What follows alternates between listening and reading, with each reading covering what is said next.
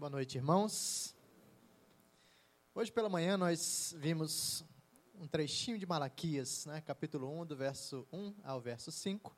E hoje a gente vai seguir, agora à noite, do verso 6 ao verso 14, completando assim o primeiro capítulo de Malaquias. Eu quero convidar você então a abrir a sua Bíblia no livro do profeta Malaquias, capítulo 1. Nós leremos então do verso 6 ao verso 14. E assim diz a palavra do Senhor: O filho honra o pai, e o servo ao seu senhor. Se eu sou o pai, onde está a minha honra? E se eu sou o senhor, onde está o respeito para comigo? Diz o Senhor dos Exércitos a vós outros, ó sacerdotes, que desprezais o meu nome. Vós dizeis: em que desprezamos nós o teu nome? Ofereceis sobre o meu altar pão imundo, e ainda perguntais: em que te havemos profanado?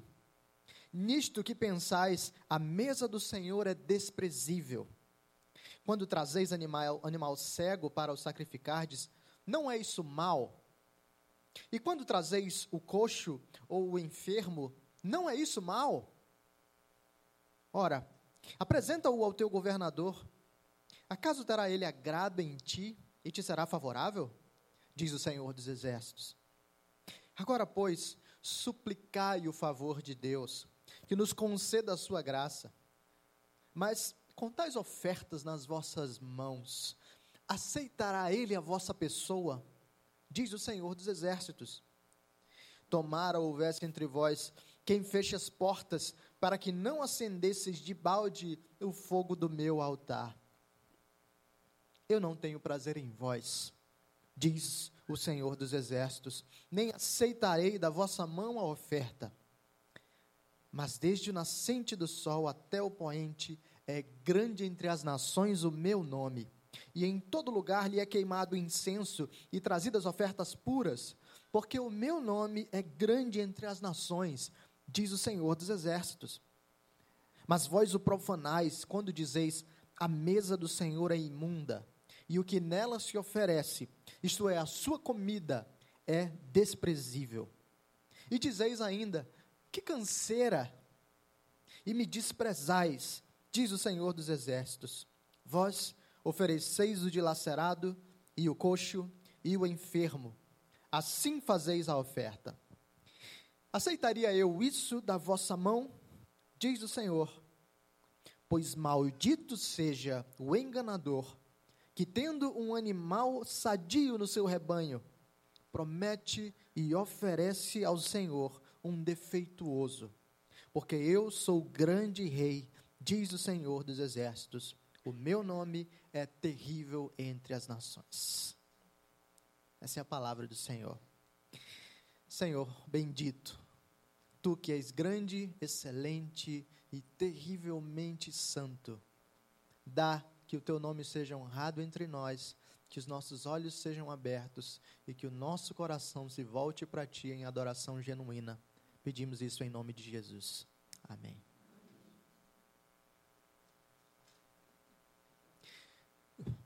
Quando alguém fala para você sobre falsa espiritualidade, o que, que lhe vem à mente?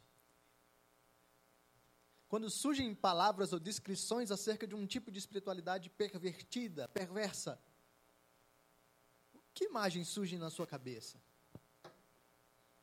Provavelmente, se você é como eu, você pensaria em algo muito estranho, muito bizarro, né? talvez algo muito excêntrico, um tipo de pecado esdrúxulo que de alguma forma ofenderia diretamente ao Senhor.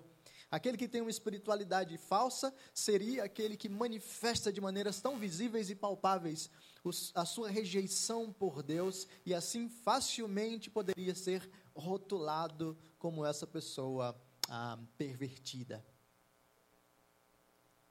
Mas e se eu disser para você que nem toda falsa espiritualidade é assim? E se eu disser para você que a falsa espiritualidade, por vezes, encontra lugar no nosso coração e nem mesmo é notada?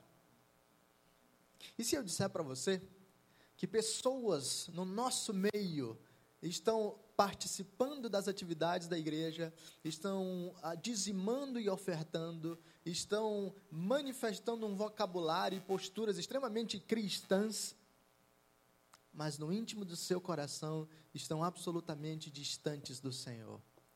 E se eu disser para você que a falsa espiritualidade pode ser extremamente sutil e enganosa, mesmo entre aqueles que estão presentes de maneira contínua na igreja. O povo de Deus estava experimentando. Acho que o teclado aí tem uma. Se, se sentiu, né? Falou de continuidade na igreja, o teclado está sempre aqui, pode ser que ele tenha sentido um pouquinho mais.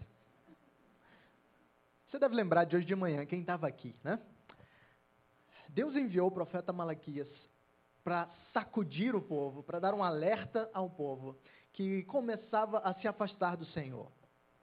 O povo havia retornado do exílio mais ou menos 100 anos antes do ministério do profeta Malaquias, e o povo retornou para Jerusalém cheio de expectativas, sonhos e desejos. A imagem de, um, de um, uma era de ouro que retornaria, preenchia o coração do povo, mas nada disso aconteceu. A glória do segundo templo não foi maior do que a do primeiro, não daquele templo físico. A reconstrução da cidade, a glória da cidade não foi igual ao que ela experimentou sob Davi ou sob Salomão. A paz política não aconteceu porque o povo ainda era dominado agora pelos assírios e o povo vivia em conflitos com povos vizinhos. Para piorar, o Messias, tão sonhado e aguardado, ainda não havia chegado. E assim, ano após ano, por um século pelo menos, você tem o coração do povo sendo marcado pelo cansaço, que deu lugar à dúvida, que deu lugar ao cinismo. E agora você tem homens respondendo ao Senhor com um coração endurecido. Deus envia Malaquias para profetizar a essa igreja, para profetizar a esse povo e para alertar esse povo acerca de quem Deus é e do caminho que o próprio povo estava ah, escolhendo seguir. Deus envia graciosamente o seu profeta para dialogar com o povo, Deus enviando a sua mensagem, o povo respondendo ao Senhor e Deus mais uma vez respondendo ao povo para despertar o seu povo para a vida, para a comunhão com Ele. Se você lembra também de hoje de manhã, você identificou esse padrão do diálogo, né? No primeiro trecho que lemos dessa manhã, Deus falou, versículo 2: Eu vos tenho amado, diz o Senhor. E agora o povo responde: Em que nos tens amado? E assim Deus responde novamente. A mesma coisa vai acontecer agora nesse, nessa segunda sessão. Deus fala ao povo, dizendo: O filho honra o pai e o servo ao seu senhor. Se eu sou o pai, onde está a minha honra? E se eu sou o Senhor, onde está o respeito para comigo? Diz o Senhor dos Exércitos a vós outros, ó sacerdotes, que desprezais o meu nome. E agora, Malaquias vai registrar para a gente a resposta do povo. Vós dizeis, versículo 6 ainda, em que desprezamos nós o teu nome? No versículo 7, perguntais, em que te havemos profanado? Ainda no versículo 7, pensais, a mesa do Senhor é desprezível. E lá no versículo 12 e 13 você tem, mas vós o profanais quando dizeis, a mesa do Senhor é imunda e o que nela se oferece, isto é, a sua comida é desprezível. E dizeis ainda, que canseira. Deus apresenta uma reclamação quanto à postura do povo. E a reclamação básica é a seguinte: o povo estava falhando, e especialmente os sacerdotes falhavam no exercício da adoração a Deus, que envolvia a realização dos sacrifícios. E enquanto Deus apresenta essa acusação, anunciando ao povo que esse tipo de postura era extremamente ah, desrespeitosa, ele recebe uma resposta do povo e dos sacerdotes dizendo em que, que nós temos eh, zombado, profanado, o que, que nós estamos fazendo de errado contra o Senhor. E Deus então começa a descrever as maneiras pelas quais estava tudo errado. O povo oferecia ao Senhor sacrifícios imundos, animais que eram impuros, coxos, doentes, ah, animais que estavam desqualificados pelo próprio Senhor para o exercício da adoração do povo. Deus faz ainda uma espécie de teste com o povo, ele segue argumentando, dizendo: olha, façam o seguinte, ofereçam esse tipo de oferta para o governador de vocês. Chama ele para jantar lá na casa de vocês e pega um animal doente e diz que você está oferecendo um animal doente para ele. Ele vai ver o que, ele vai falar. Deus diz: se vocês, não fazem, se vocês não fazem isso com o governador de vocês, por que fariam isso comigo? E Deus segue anunciando ao povo que eles deveriam temê-lo, porque ele é um grande rei, que haveria de ser adorado entre as nações. Esse é um resumo básico do texto. E enquanto nós temos o vislumbre do que Deus está falando com o seu povo, nós podemos perceber como é que Deus está falando para mim e para você nessa noite. A estrutura é a mesma: o erro do povo e a resposta do Senhor. Qual é o erro do povo? O erro do povo é uma adoração desleixada. Por que eu comecei falando de uma falsa espiritualidade que é sutil? Porque você deve notar que o povo tem um tipo de espanto quando é confrontado com o Senhor acerca da sua adoração. O que, que nós estamos uh, fazendo de errado? Em que, que nós desprezamos o teu nome? É verdade que essa pergunta também é um pouco cínica. Mas é muito possível que tanto sacerdotes quanto pessoas do meio do povo não tivessem a mínima noção de que estavam vivendo um tipo de espiritualidade totalmente falsa e distorcida. O interessante aqui não é apenas que o povo oferecia sacrifícios errados, mas é que o povo continuava oferecendo sacrifícios a Deus. E sabe o que isso significa? Toda a cota de religiosidade do povo estava sendo cumprida. Eles continuavam indo ao templo. Eles continuavam selecionando animais, levando para o sacerdote realizar o sacrifício e fazendo as suas preces e petições exatamente como manda a cartilha da sua religião. Do ponto de vista externo, da aprovação religiosa, da assiduidade, da frequência na igreja, talvez da participação na escola dominical, todos eles estavam aprovados. Do ponto de vista da entrega de dízimos e ofertas, do ponto de vista da manifestação exterior de religiosidade, todo o povo estava aprovado. Mas Deus não está interessado apenas naquilo que a gente faz mas também em como nós fazemos e qual é o nosso coração enquanto fazemos as coisas para Ele. Por isso o povo segue a sua cota de religiosidade, mas o seu coração está completamente distante do Senhor. E aqui nós temos o erro do povo, um povo que oferece sacrifícios ah, sujos, imundos, impuros a esse Deus. Uma adoração que é desleixada e desrespeitosa. O próprio Deus, quando apresenta a sua queixa, se compara a um pai que é desonrado pelos seus filhos, ou como um senhor que é desrespeitado pelos seus servos. A adoração é desleixada. E quais são os problemas de uma adoração desleixada, pelo menos nesse contexto imediato? O primeiro deles é que a adoração desleixada manifesta esse tipo de desprezo pelo Senhor. Quando o povo oferecia animais impuros, animais doentes, animais coxos e manchados, o povo revelava desprezo pelo próprio Deus. É interessante como o Senhor lê o coração dos sacerdotes e lê o coração do povo. Possivelmente eles não falavam isso abertamente, mas as suas ações comunicavam esse tipo de mensagem.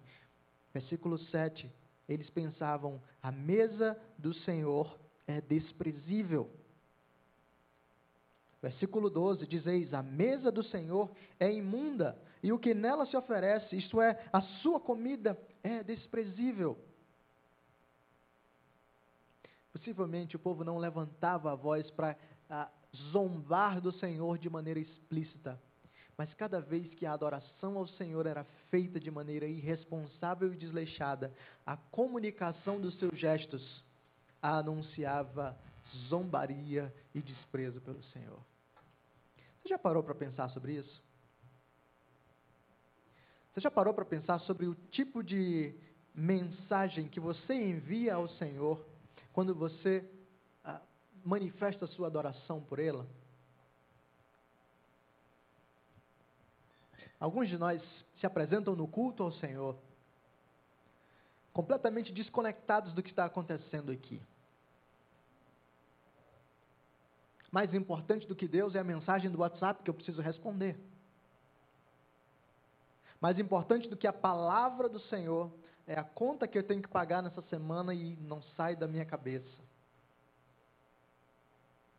Mais importante do que a entrega e a adoração ao Deus vivo são as questões familiares, as questões do serviço, ou até mesmo o time de futebol que não vai alcançar o Corinthians esse ano. Tá difícil, né?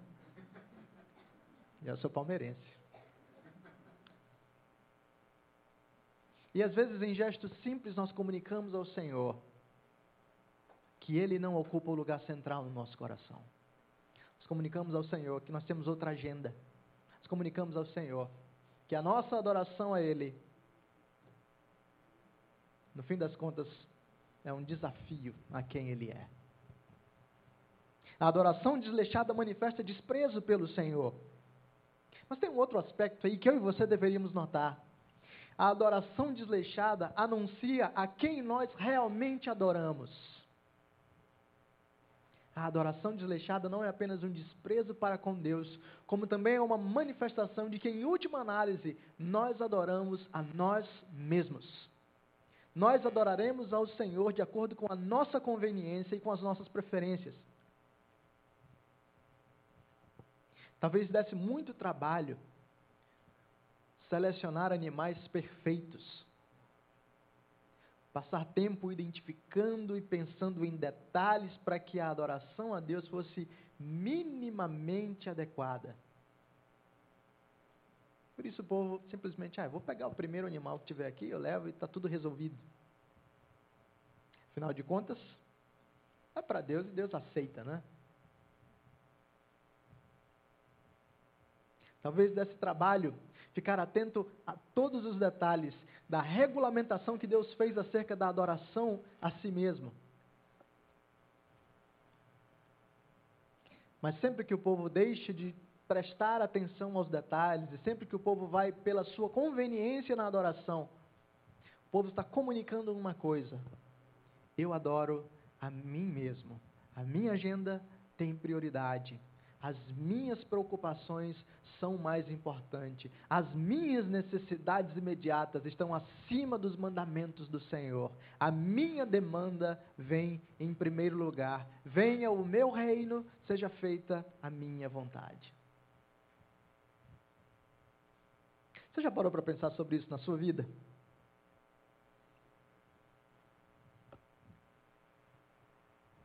O exemplo típico tem a ver com a dinâmica da nossa devoção para com o Senhor no dia a dia.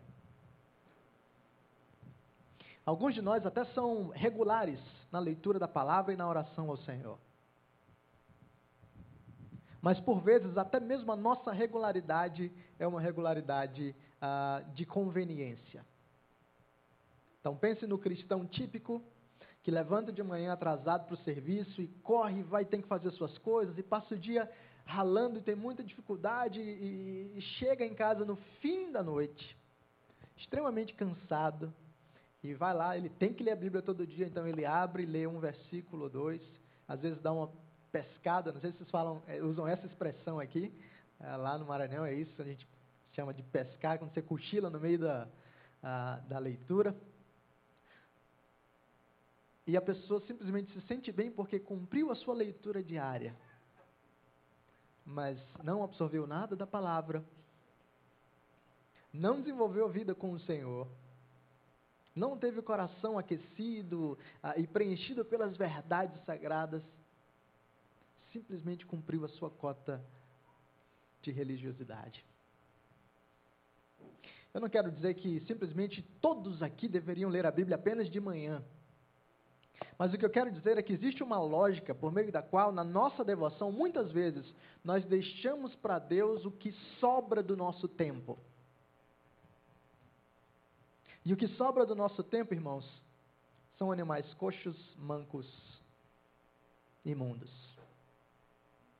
Cinco minutinhos do resto do dia, no nosso pior estado mental e no nosso pior estado físico. Nós oferecemos ao Senhor o nosso tempo e a nossa vida quando estamos no nosso pior momento. O que, que nós estamos comunicando a Deus? Ele não é prioridade. As coisas do Senhor ficam em segundo lugar. Em última análise, nós adoramos a nós mesmos. O nosso dia começa conosco, talvez termine com Deus.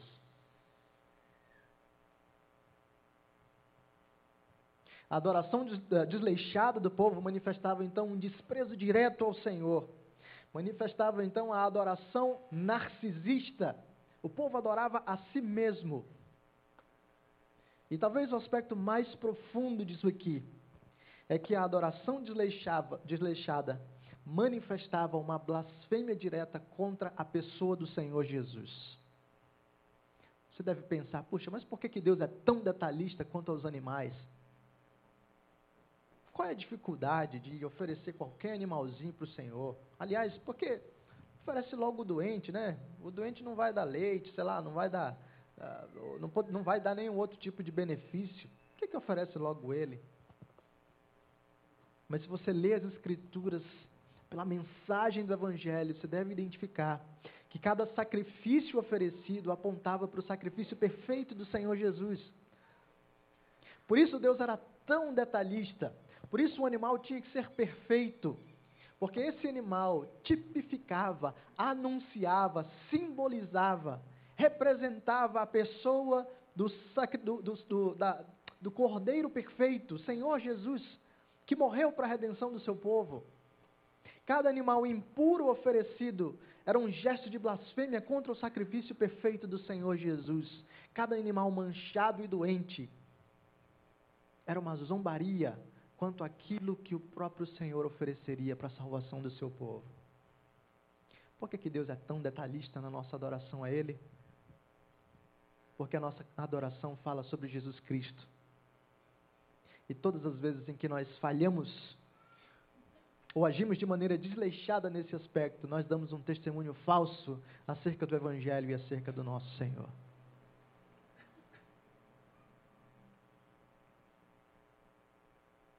Deus responde profundamente incomodado ao erro do povo.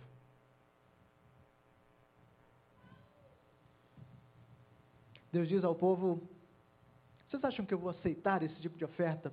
Vocês acham que eu vou aceitar esse tipo de adoração? Eu não tenho prazer em vós, versículo 10. Eu não aceitarei da vossa mão a oferta.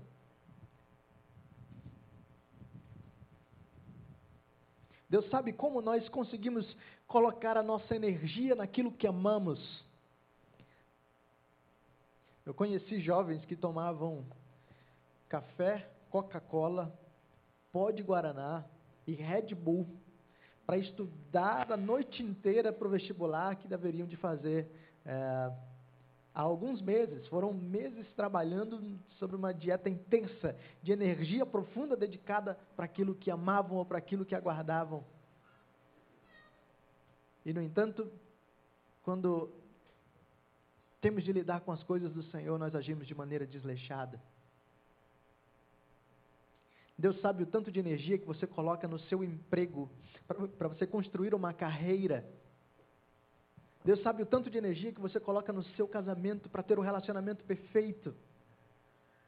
Deus sabe o tanto de energia que você coloca no relacionamento com os seus amigos para ter comunhão, para ter um, um senso de pertencimento.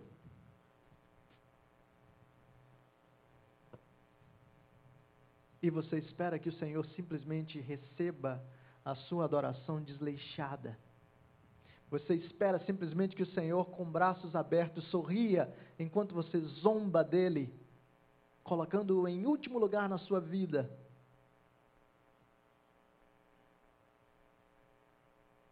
Você espera que o Senhor fique tranquilo enquanto você o despreza com as suas ações, o desconsidera na sua agenda. Deus diz: comigo não. O Senhor fala em Isaías algo parecido com esse povo. Um povo que oferecia ofertas ao Senhor, mas cujo cujos lábios, cujo, cujos lábios anunciavam coisas do Senhor, mas cujo coração estava completamente distante. Esse é o erro do povo, uma adoração desleixada, uma falsa espiritualidade que é sutil porque ainda cumpre elementos de religiosidade, mas que está distante do Senhor. Mas como nós vimos também hoje de manhã, Deus não simplesmente aponta o nosso erro e nos entrega ao desespero. Deus tem algo a oferecer para mim e para você. E é uma mensagem de graça e esperança.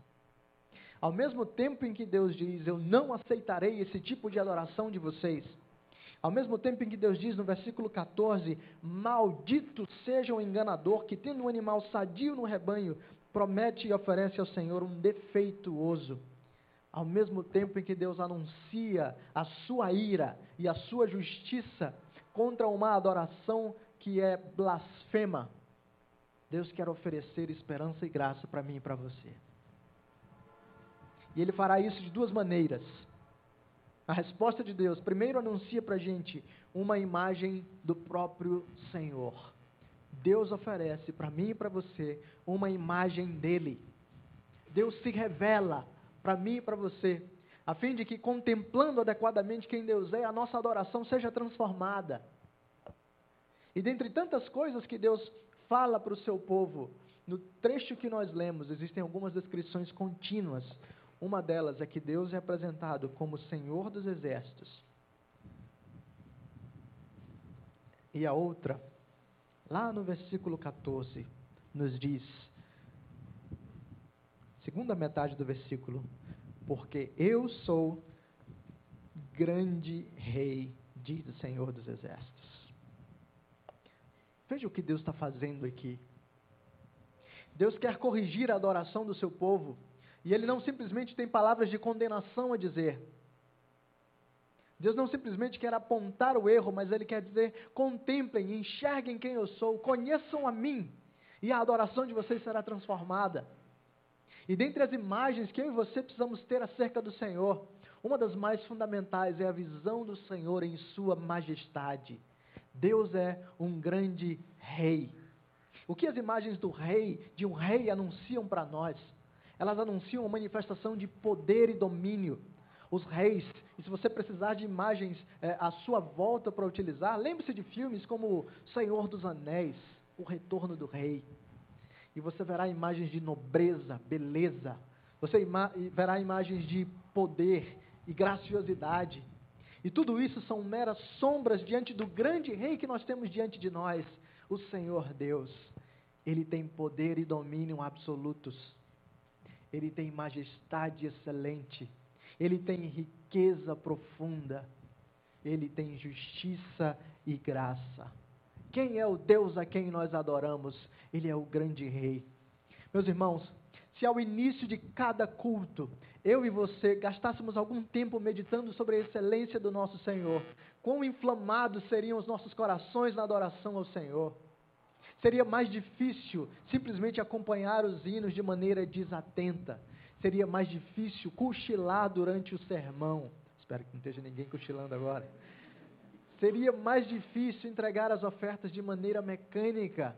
Nós responderíamos ao Senhor sabendo que estamos na presença do Rei, o Rei de toda a terra, Senhor do universo, o Deus glorioso, excelso e pleno. O Criador e governador de todas as coisas está diante de nós, está falando conosco pela Sua palavra, está habitando em meio aos louvores e alimentando o seu povo. Como podemos tratar o Senhor de maneira desleixada? O grande rei está diante de nós. E toda essa imagem de nobreza e excelência deveria tocar o nosso coração, despertar os nossos afetos, inflamar o nosso cérebro, a nossa mente, nos fazer responder ao Senhor em adoração genuína. Ele é o grande Rei. Ele é o grande Rei.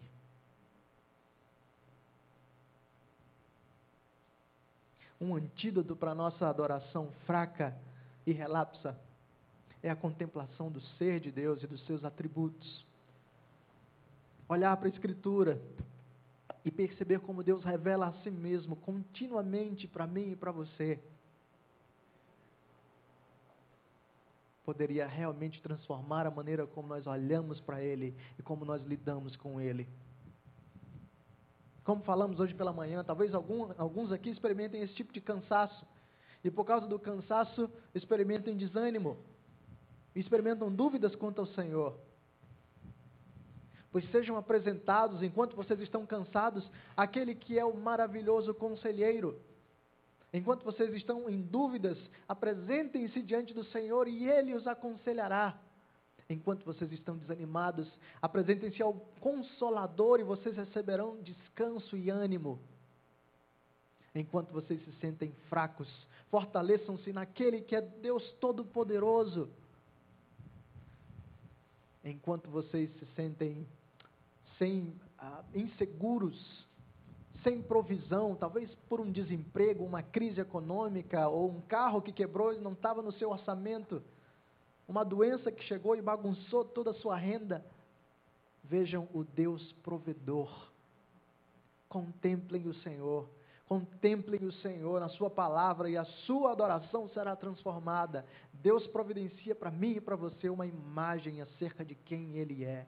Ele é o grande Rei.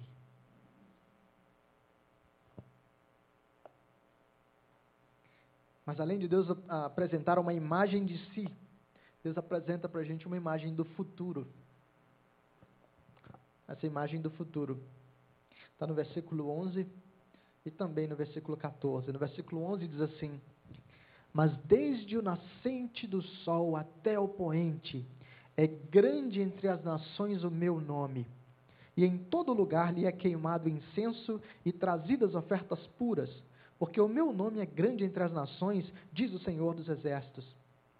E lá no versículo 14, após Deus falar, Eu sou o grande rei, diz o Senhor dos Exércitos, ele diz: O meu nome é terrível entre as nações. Onde é que está então aí a, a, visão do, do futuro? O texto está apresentado aqui no tempo presente. É grande o meu nome entre as nações. Mas o que alguns estudiosos têm sugerido é que esse texto seria melhor interpretado, melhor traduzido, se o tempo verbal fosse colocado no futuro. Porque o que Deus faz aqui é anunciar de maneira profética o seu reinado absoluto, o cumprimento pleno do seu governo e domínio sobre todas as coisas. O que Deus faz é anunciar aqui o cumprimento da obra de Cristo, que manifestaria e garantiria a adoração genuína ao Senhor dentre todas as nações. O que Deus anuncia é algo parecido com aquilo que nós lemos lá nas descrições finais em que todo olho veria e todo joelho se dobraria diante do Senhor dos Exércitos. Deus, após providenciar uma imagem de si para mim e para você, Ele é o grande rei. Ele anuncia uma imagem do futuro, uma imagem que anuncia que o próprio Senhor é aquele que tornará real a adoração legítima ao seu nome. Deus não espera simplesmente que eu e você resolvamos todo o problema da nossa adoração, porque nós somos incapazes de fazer isso. Deus não espera simplesmente que eu e você consigamos cumprir todos os requisitos e ajustar perfeitamente a, nossa adoração. Deus anuncia que Ele será adorado entre as nações. Ah, ele é zeloso da sua própria glória e por isso Ele garantirá que o respeito genuíno, que a adoração verdadeira, que corações quebrantados estejam diante dele. E Ele fará isso por meio do seu Filho, que morreu e ressuscitou para a redenção do seu povo, para a restauração de todas as coisas. Contraste então a nossa dificuldade de adoração com aquilo que o Senhor faz. Nós falamos e agimos de maneira desleixada. E Deus quer despertar os nossos corações para uma visão gloriosa dele mesmo. Mas todas as vezes em que nós falharmos na adoração genuína a Deus ou que nos sentimos cansados, eu e você deveríamos encontrar esperança na realidade e na promessa de que o próprio Deus garantirá a adoração perfeita ao seu nome. E se você quer uma dica, Deus só recebe a sua adoração hoje mesmo, porque Cristo cumpriu de uma vez por todas os requisitos para a adoração genuína a Deus. O Senhor escuta as nossas orações e o nosso canto, não porque nós somos extremamente dedicados, mas porque na cruz o Senhor Jesus garantiu comunhão, intimidade, relacionamento vivo e fiel com Ele. Deus não aceita a sua adoração simplesmente porque você consegue ser extremamente diligente, mas porque a sua adoração chega ao Pai por meio do Filho e pelos méritos do Filho. E é dessa maneira que Deus garantirá que o seu nome seja plenamente adorado entre as nações. O grande rei que hoje é desprezado por pessoas pequenas como eu e você, será adorado de maneira verdadeira e legítima, e ele mesmo garante que isso acontecerá. Garantiu dando o seu próprio filho para nossa redenção. Como é que eu e você podemos aplicar esse texto à nossa vida, então? O que, que esse texto fala sobre a nossa caminhada imediata? Bom, nós já tivemos algumas aplicações aqui, né? Nós já temos elementos para avaliar e sondar o tipo de adoração que oferecemos ao Senhor. Eu quero uh, realmente encorajar você a ser mais intencional nisso. Como é que você adora a Deus? Como é a sua caminhada com o Senhor no dia a dia? Como é a sua postura no culto? Como é o seu tempo de leitura da palavra, meditação e oração? Como é a sua participação no serviço da igreja? E o que que tudo isso comunica acerca do seu coração diante de Deus? Por favor, não confundam tudo isso que eu estou falando aqui com mero ativismo. Deus não espera simplesmente que você faça muitas coisas para Ele. Isso é o que o legalista faria. Deus quer mais do que muitas coisas na sua mão. Deus quer o seu coração dobrado diante dele. Mas como é que o seu tipo de adoração anuncia verdades do seu coração para o Senhor. Avalie a si mesmo. Passe essa semana, até anotando se for o caso. Peça que outras pessoas, seus amigos, avaliem você. Tenha conversas honestas com pessoas que podem ah, identificar como você tem vivido, o que você tem eh, manifestado, e assim possam honestamente confrontar a você em amor e levar a você a arrependimento ou a uma clareza acerca de como você se porta. Porque a falsa espiritualidade, por vezes, é tão sutil, nós precisamos uns dos outros para nos encorajar à santidade. Mas acima de tudo, se você quer uma transformação na sua vida de adoração ao Senhor, eu quero recomendar que você contemple o Senhor em Sua palavra. Medite sobre quem Deus é. Considere um trecho de cada vez. Você não precisa começar passando uma hora em meditação. Mas você pode dedicar poucos minutos do seu dia para pensar em algum aspecto acerca do Senhor. Que, que significa ter Deus como rei? Muitas vezes nós simplesmente ficamos com a primeira imagem que vem acerca do rei e pronto, nos damos por satisfeitos. Mas vá além. Vá além, contemple o que o Senhor está revelando e o que está envolvido nisso. Por que, que Deus escolheu se manifestar a mim e a você como rei? O que, que isso significa? O que significa tê-lo como rei? O que significa ser um súdito? O que significa estar debaixo da proteção do rei? O que significa ter aliança entre servo e senhor? Medite acerca do Senhor e deixe que essa meditação inflame o seu coração. Essa era uma prática típica entre os puritanos. Se você quer uma dica bem prática, eles faziam isso. Eles faziam a leitura bíblica. Da leitura bíblica, eles selecionavam um versículo para meditar e decorar.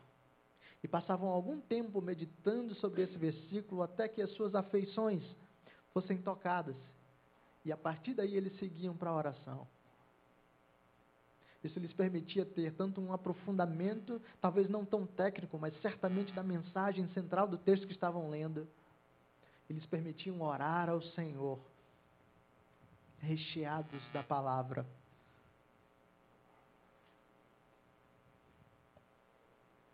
Talvez você aqui identifique claramente esse aspecto do desleixo.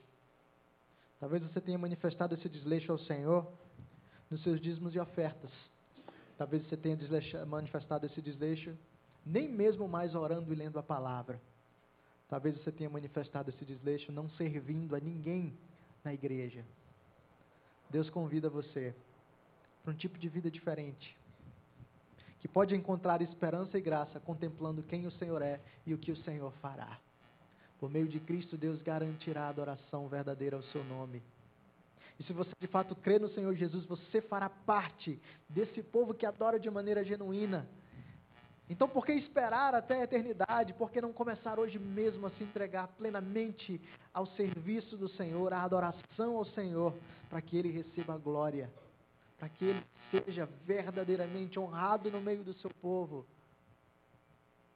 E, finalmente, para que você mesmo, enquanto adora ao Senhor, perceba a alegria verdadeira que existe em estar totalmente rendido aos pés de Cristo. Se você já crê no Senhor Jesus, o desafio para você é de fato de caminhar nesses termos. Agora, se você está aqui hoje, de repente nos visita e você não crê ainda ou não tem vida com o Senhor Jesus, se Jesus é uma figura distante para você, da qual você apenas ouve falar por outras pessoas,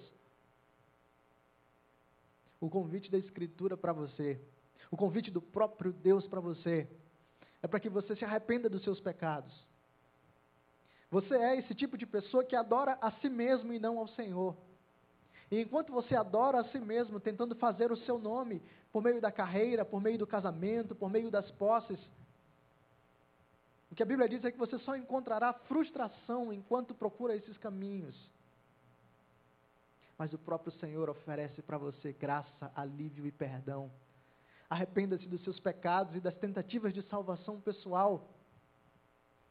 Dobre-se aos pés do Senhor Jesus, reconhecendo que você não é capaz de salvar a si mesmo. Creia na obra completa do Senhor Jesus na cruz e então você encontrará descanso. Arrependa-se dos seus pecados, confie em Cristo, então você desfrutará de vida verdadeira e então Deus aceitará a sua adoração, que passará a ser uma adoração genuína. Encontre-se com o Senhor e você desfrutará da comunhão daquele povo que na eternidade adorará o Senhor de maneira fiel e verdadeira.